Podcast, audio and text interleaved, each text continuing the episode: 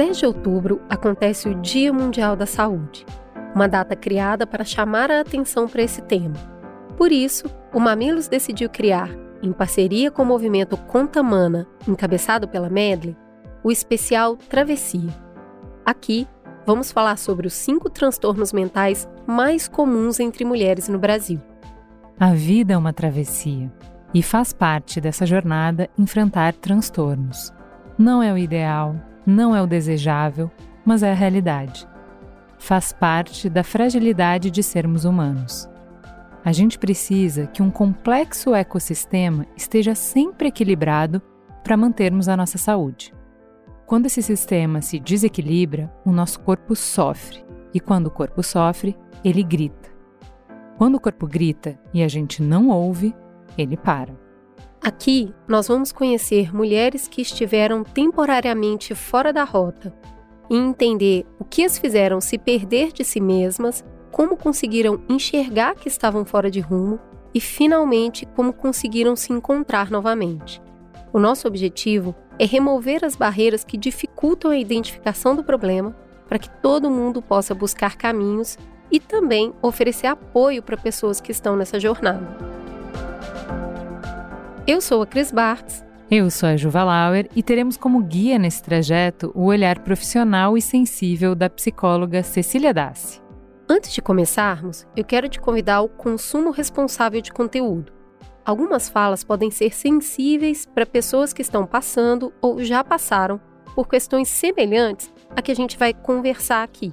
Portanto, o convite é para que você consuma esse conteúdo somente quando sentir que ele pode te amparar na busca por caminhos, ok? Não tá bem agora? Pula e volta depois. A gente vai estar tá aqui te esperando a qualquer tempo. Nosso destino de hoje será transtorno de ansiedade generalizada. Bora embarcar!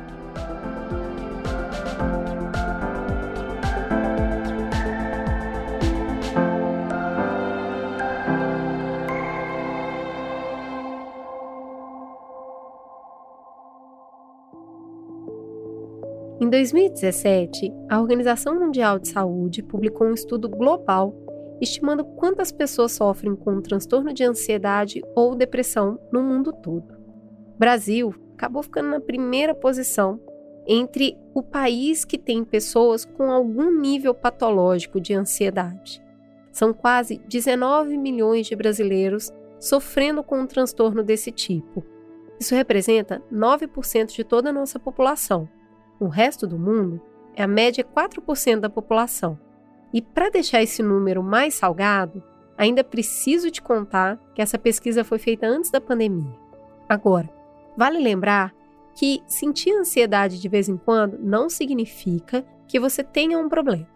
No Mamilos 246, a gente falou sobre esse tema com bastante intensidade.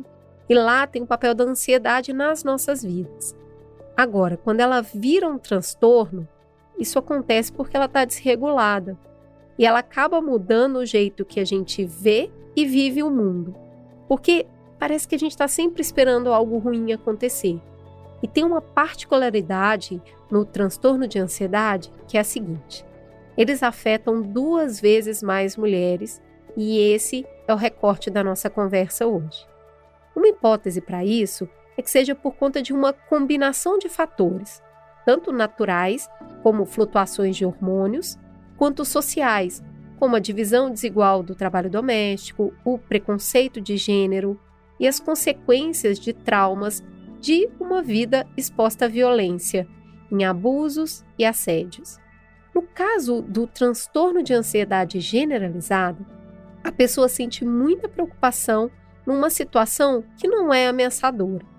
Então, essas emoções não cumprem um papel e elas ficam ali causando um estresse permanente. Então, como é encarar essa dor de perto e como as outras pessoas podem apoiar mulheres que estão nessa jornada? É isso que a gente vai conversar um pouco aqui hoje com a Diane Silva, que gosta de ser chamada de Di. Ela é pedagoga, tem 33 anos, mora em São José dos Campos com os pais e uma filha pequena. A Di tem ansiedade desde bem mais jovem e chegou a passar por crises pesadas. Hoje, ela é acompanhada por uma psicóloga e uma psiquiatra.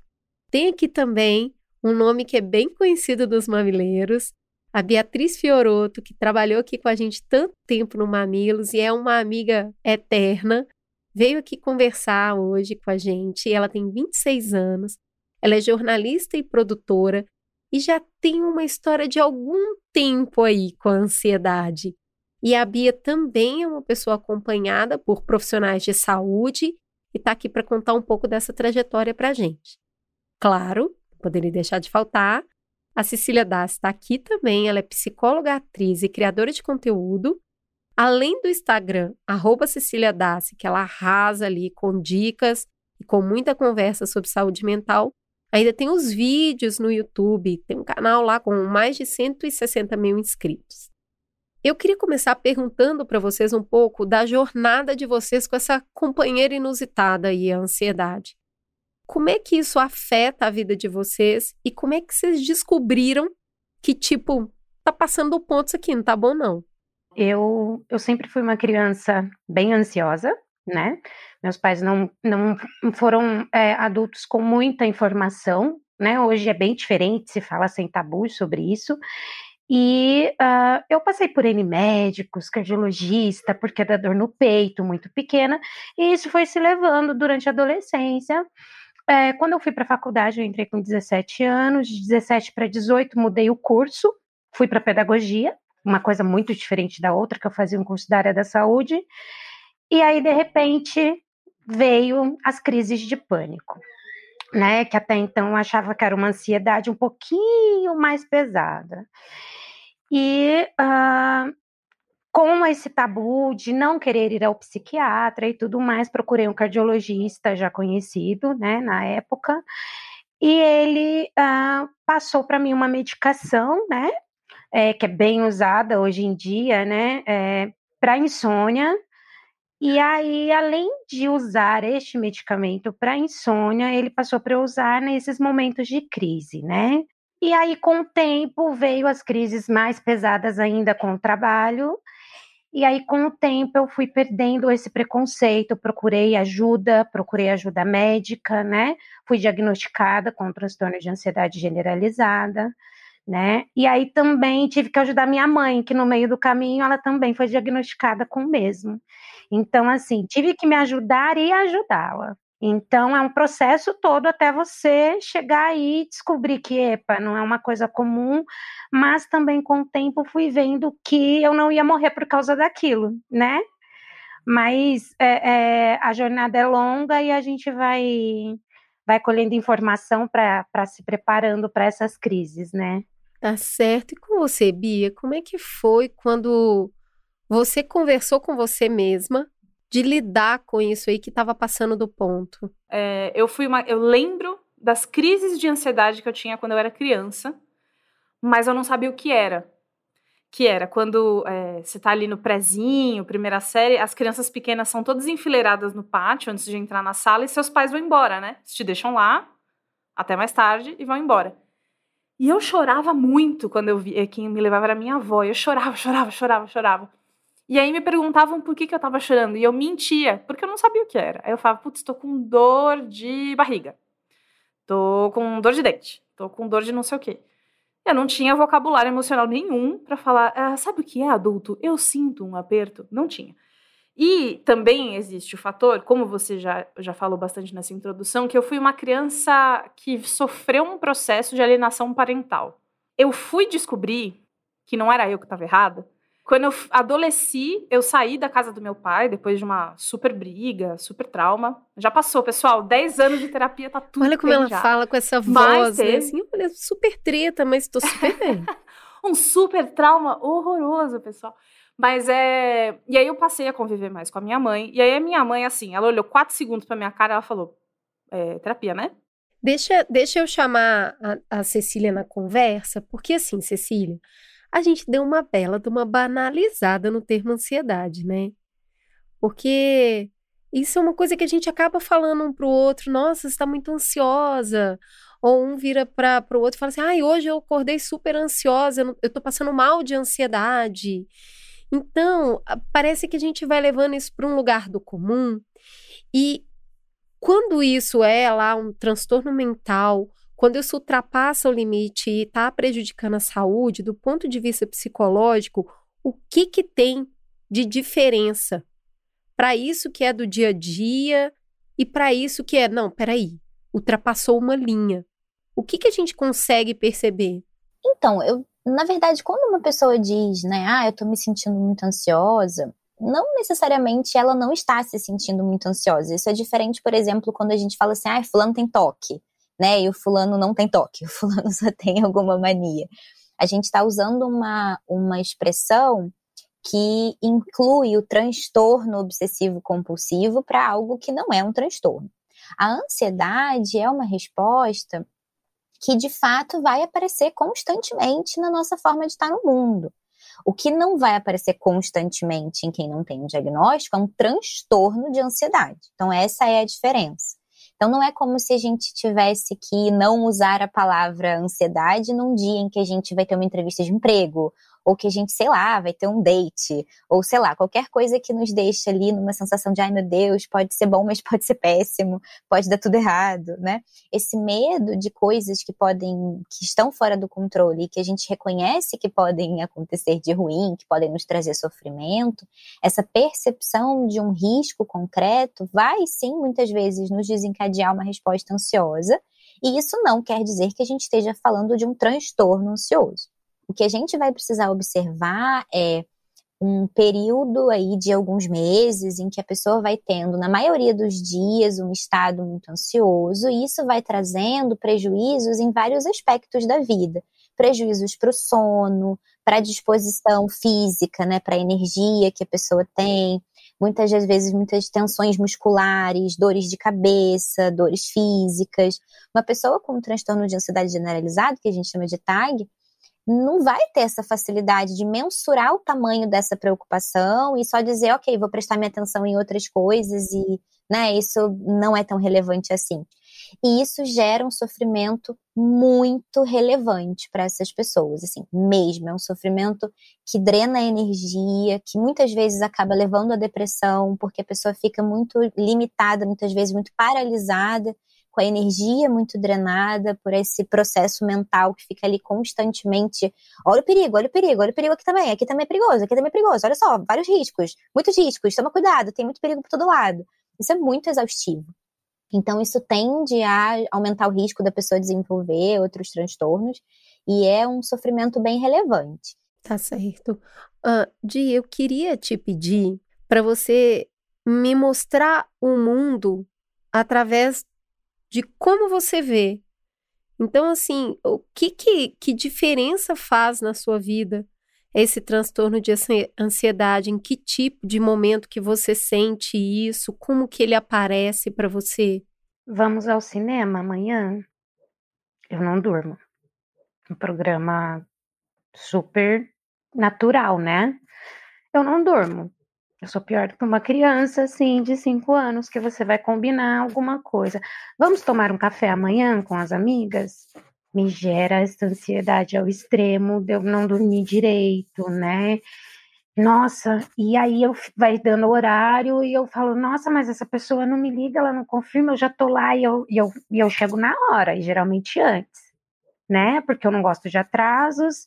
E aí, se eu já, já me gerou o atraso, por algum motivo eu já fico desesperada, porque eu vou ter que me, me desculpar, eu vou ter que falar o motivo da pessoa, eu já fico preocupada da pessoa ficar chateada comigo, ela não vai querer marcar outra vez, porque eu atrasei, ai, mas. Então gera um monte de coisa, de uma coisinha pequenininha, que era só uma saída para o cinema, já foi um batalhão de coisas assim, é, atropelando, sabe? Me atropelando. Bia, quando, quando a Adi tá me falando, parece que é sempre um mundo que acontece muito aqui, né, na cabeça, que é uma coisa assim, o que, que o outro tá pensando, mas aí se ele pensar aquilo eu vou fazer isso, mas se ele fizer aquilo, então a pessoa narra toda uma história para ela, sobre uma série de projeções que podem ou não acontecer. Isso acontece com você somente quando você tem um compromisso que vai acontecer ou no dia a dia? Tem alguma situação que seja diferente da que a de citou, que é um programa, né? Tem algo a se esperar?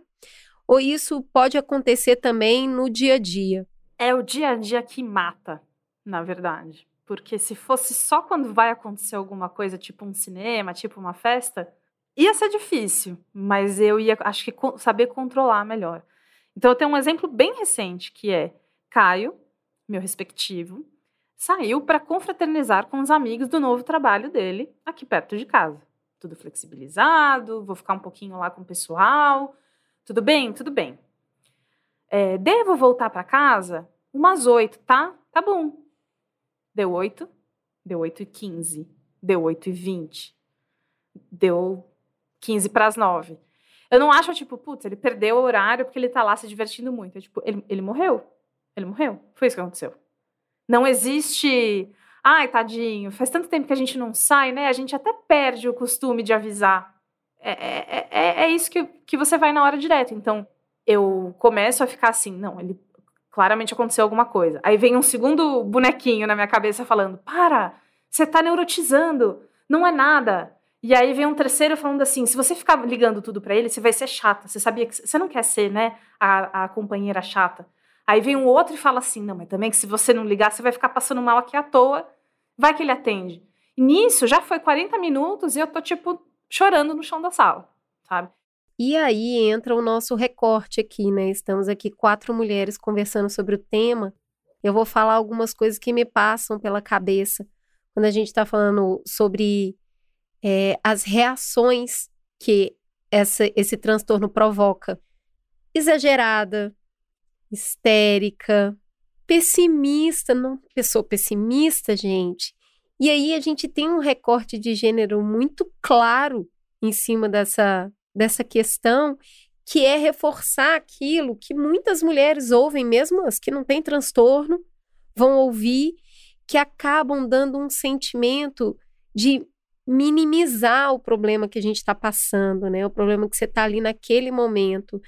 Vocês percebem que por serem mulheres, Bia e Di, é mais complexo lidar com esse transtorno?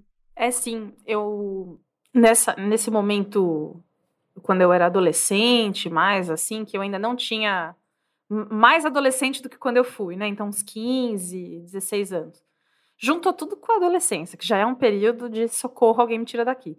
E eu chorava muito, eu choro muito. Me chorava, assim, a minha adolescência foi pura lágrima. E meu pai, que foi esse homem muito conservador, né, machistão, não sei o quê, é, toda vez que eu chorava, além do clássico imortal engole o choro, é, eu também ouvia que eu não era forte. Tipo, como é que você quer vencer na vida? Se você chora o dia inteiro, você é muito emotiva, cara. Não vai dar. Então quer dizer que no trabalho você vai chorar? Spoiler, choro no trabalho. Então quer dizer que no trabalho você vai chorar. Que, como é que as pessoas vão olhar para você? É, você vai parecer fraca. É isso que você quer? E aí é tipo, cara, não é isso que eu quero. Ao mesmo tempo, é um choro, gente, que parece um vômito. Não é um chorinho assim que você segura, uma coisinha assim discreta. Quando vem, é um, é um chute na sua nuca. E aí, ou você vai pro banheiro, né? Que acontece bastante. É, crises em público é corre pro banheiro. Ou enfim, né, num, em estados que você ainda não consegue se predizer e tal, você segura, porque você já é a, a mulher do escritório. E, e se for um, um, Hoje eu trabalho num time em que somos eu e outra mulher só, né? O resto é todo homem. E aí, homens têm aquele código entre eles de, ó, oh, não, a gente se ajuda aqui, cara, não, porque é isso aqui. E aí a gente fica tipo, oi, aqui embaixo, tudo bem, pessoal? Eu também faço parte do time. Então, além dessa sensação social forte de tem que fazer o dobro, é tem que fazer o dobro sem chorar. Tem que fazer o dobro, não pode ter burnout, mesmo que você esteja trabalhando o dobro. E aí a conta não fecha. É assim também para você, Andy?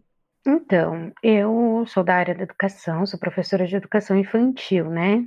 É um, uma questão, os transtornos né, mentais, no caso a TAG, a depressão, é, na, na, nossa área da educação, os professores, os profissionais, eles são muito acometidos nos dias de hoje, a gente vê muitos casos, né?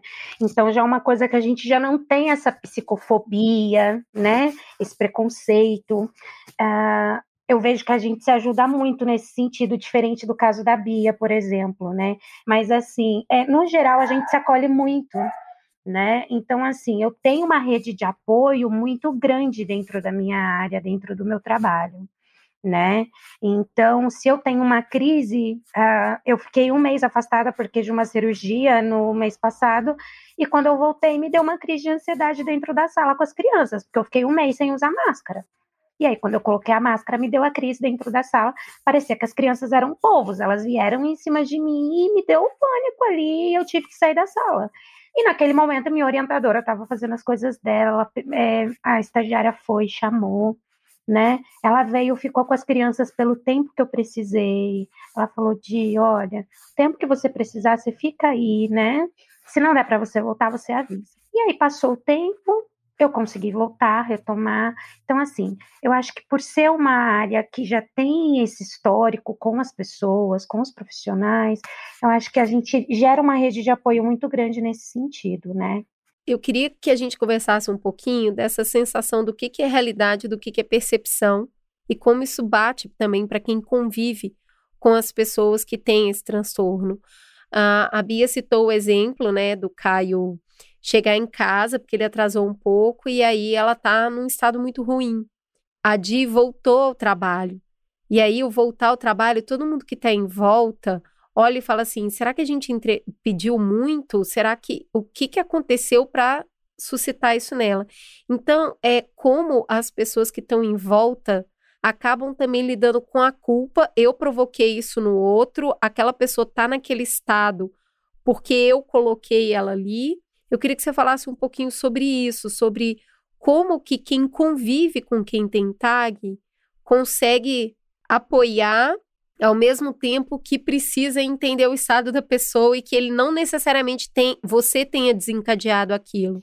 É, essa é uma dança difícil, né? Assim, é por, a, a, eu acho que a terapia pode ajudar muito, muito nisso, é, porque de fato a pessoa precisa, em algum grau, por mais difícil que seja, e é muito difícil, a pessoa vai precisar entender que não tem como ela esperar e ela exigir que todas as pessoas em volta evitem tudo que pode ser pode vir a ser gatilho para ela, porque até porque o tag ele é caracterizado por muitos gatilhos justamente, né?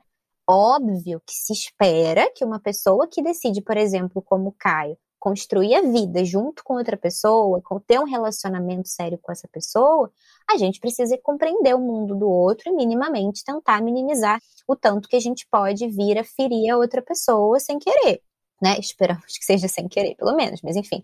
Se a gente sabe que é possível que a gente vá ferir, a gente pode se responsabilizar por isso. Mas precisa ser conversado. E isso é muito importante. As pessoas que têm o tag precisam entender que as outras pessoas não vão pensar como elas pensam porque é, é, né, é outro caminho, é outra forma de enxergar. Então, muitas vezes a pessoa vai dizer, mas por que, que você não fez isso? Você não imaginou que eu ia me sentir assim? E a outra pessoa vai dizer, cara, não, jamais eu ia imaginar que você ia pensar isso e que isso ia te afetar dessa forma. Então, isso precisa ser conversado. A pessoa que está ali no sofrimento precisa ter em, principalmente em situações fora dos, dos, momentos mais agudos, né? Precisa poder conversar com as pessoas e dizer, olha, quando eu me sentir de tal forma, eu, eu, gostaria que você agisse de tal maneira. Não me fala tal coisa, porque a pior coisa que você pode fazer na hora que eu estiver assim é falar tal coisa para mim. O que eu quero, se eu tiver, por exemplo, né, passando por uma situação que você está percebendo que eu estou exagerando muito, que aquele meu medo está muito desproporcional, eu quero que você me avise de tal forma, usa tal estratégia, fala tal palavra que eu vou, eu vou tentar muito lembrar que eu te pedi para falar isso quando eu estava bem, né? E isso serve como uma tentativa de um cartão de enfrentamento, assim, tipo, olha, calma, lembra que a gente conversou? Lembra que você me pediu, né, quando você estava bem? Para que a gente possa lembrar, falar, não, calma, tem outros momentos em que eu já passei por isso, e depois eu vi que o meu medo estava muito desproporcional e que aquele sofrimento não era necessário, que aquela situação não era tão grande quanto parecia para mim. Não é fácil, a gente precisa também ter esse lugar de entendimento de que para outra pessoa é um universo muito esquisito, estranho e que a gente vai ter que mostrar como a gente se sente e conduzir ao lugar que é mais confortável para nós talvez seja até o caso da outra pessoa também fazer uma terapia, né, para se conhecer melhor e aprender a administrar melhor esses desafios que podem acontecer e encontrar recursos também para poder aprender a lidar com tudo isso. Di, você tem uma filhinha, como que você encara o desafio de entender o seu mundo e o mundo dela ali num processo meio tentando separar as coisas, o que às vezes prejudica você e o quanto isso você consegue blindar ela disso. Olha, é um exercício diário, né? É, muita terapia. Às vezes mais de uma sessão que o convênio libera na semana, a gente dá um jeito e faz. Mas assim, é, até mesmo pela questão da amamentação, por exemplo, né? É, me gerou uma ansiedade muito grande porque talvez eu não pudesse amamentar. Por outras questões, também de transtornos mentais, que eu tomo medicamento para outras coisas, e talvez eu não pudesse, e aí me gerou uma ansiedade aí. E aí eu ficava, nossa, eu não vou poder, não vou poder. Tive ela, pude amamentar, tranquilo. Faz um ano e dois meses, nossa, uma bezerrinha, ótima, amamenta super bem. Agora eu tô na ansiedade para tirá-la do peito. Então tá me gerando uma ansiedade muito grande, isso a, a, psicóloga fala que já virou uma simbiose nas duas, nós nos tornamos uma só, e isso está fazendo mal para mim agora, e é, a gente conversando, a gente achou que é o momento de cortar esse cordão umbilical. Eu achei que eu fosse ter esses pensamentos, sendo muito ansiosa em relação a ela. Mas eu passei por várias coisas na gestação, fui trabalhando várias coisas para tentar não me apegar tanto e ter uma maternidade, um puerpério mais leve. E eu tenho conseguido. Bia, eu queria te perguntar o que que o tratamento trouxe para sua vida, porque a Di falou bastante ali que a maternidade é o, é o que mostra o quanto o tratamento fez efeito para ela, que ela está conseguindo gerenciar tão bem isso. O que, que o tratamento colocou na sua vida que antes não tinha? Ferramenta.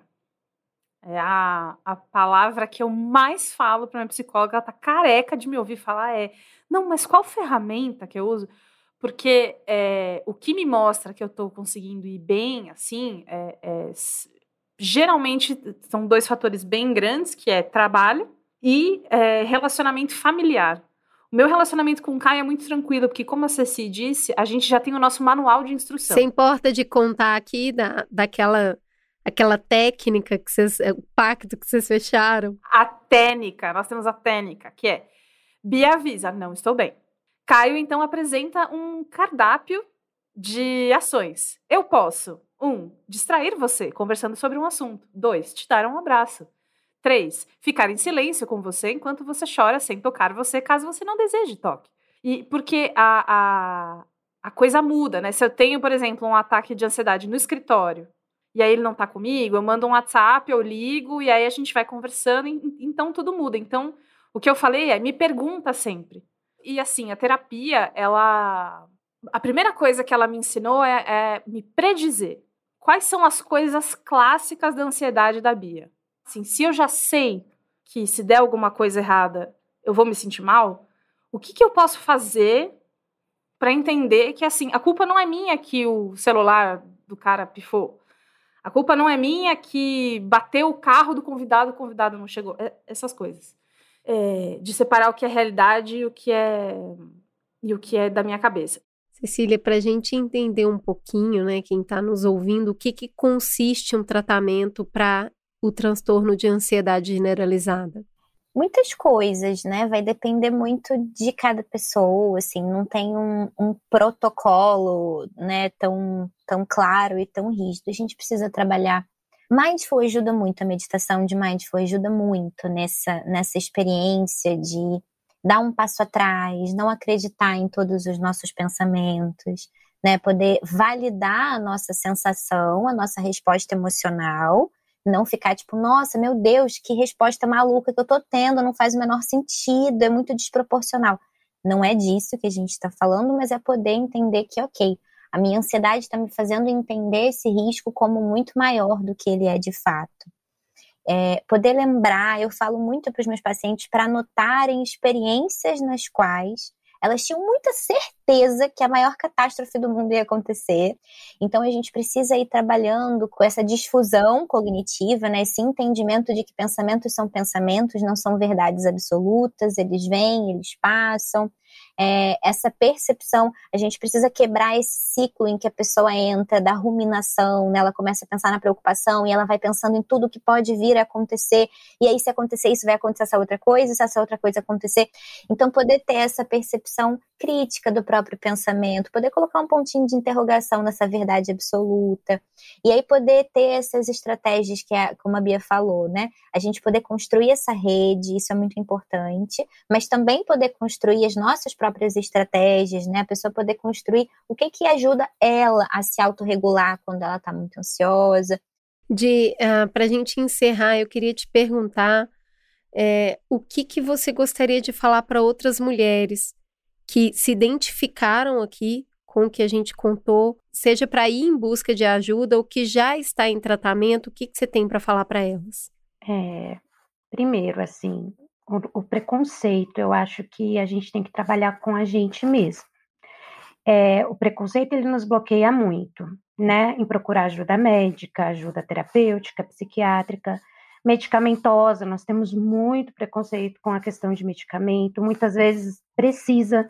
Eu falo assim que 60% é a terapia, 40% é a medicação né? É, hoje eu convivo sem uso de ansiolítico nenhum. Eu não posso fazer uso porque é da amamentação.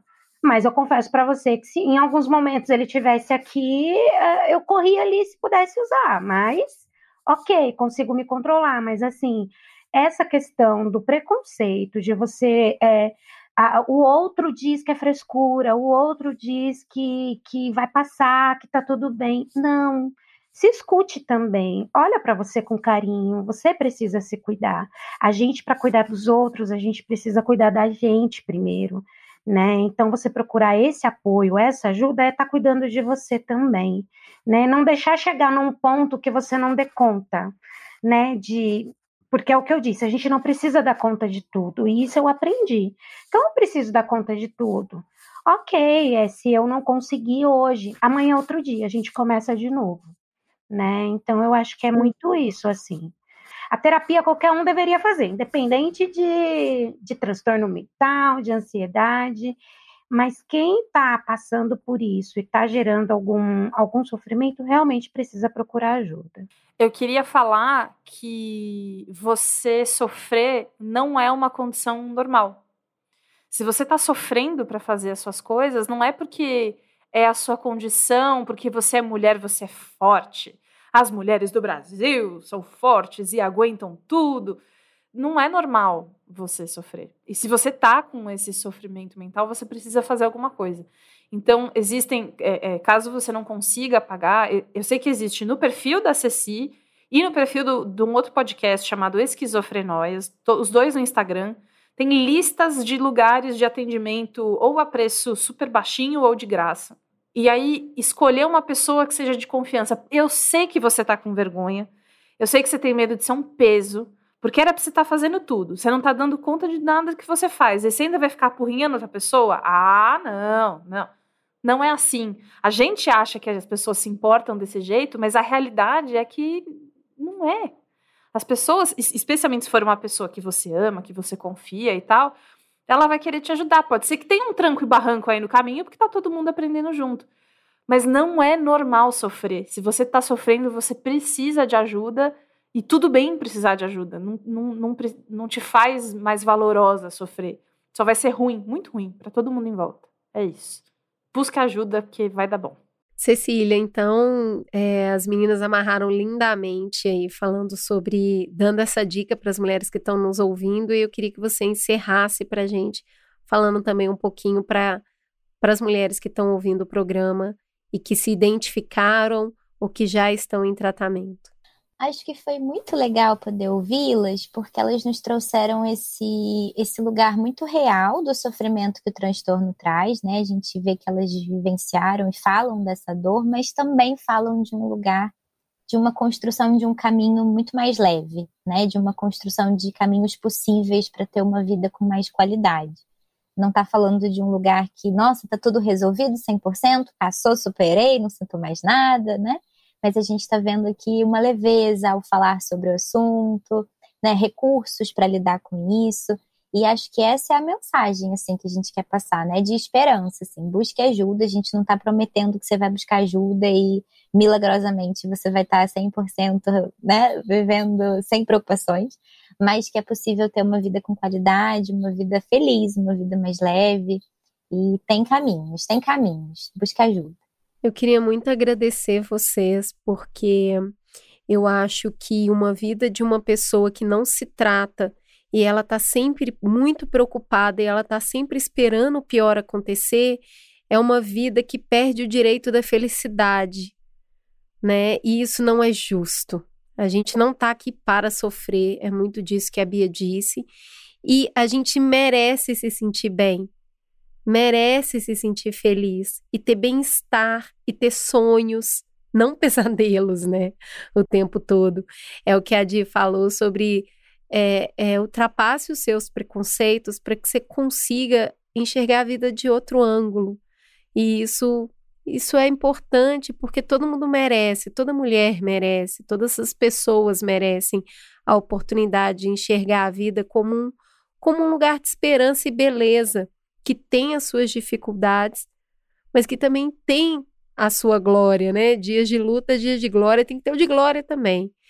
Gente, muito obrigada. Foi um prazer falar com vocês, um prazer te conhecer, de obrigada pela generosidade de vir aqui contar um pedacinho da vida de vocês pra gente. Eu espero que esse conteúdo chegue em formato de abraço para as pessoas que vão ouvir.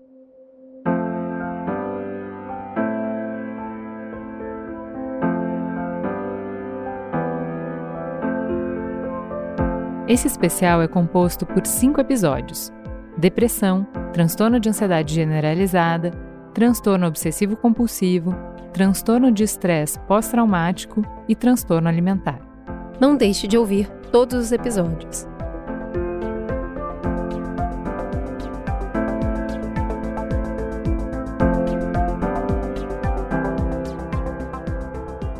Falar, dividir, compartilhar é só o primeiro passo para a gente se entender. Mas como é difícil dar esse primeiro passo, né, menina? Mas quando a gente dá o primeiro passo, aí acontecem conversas como essa que a gente fez aqui hoje. Por isso, a Sanofi Medley decidiu dar um empurrãozinho para conectar mulheres na busca do autoconhecimento. A iniciativa Conta Mana é um projeto de apoio e conscientização de mulheres sobre a importância do autocuidado.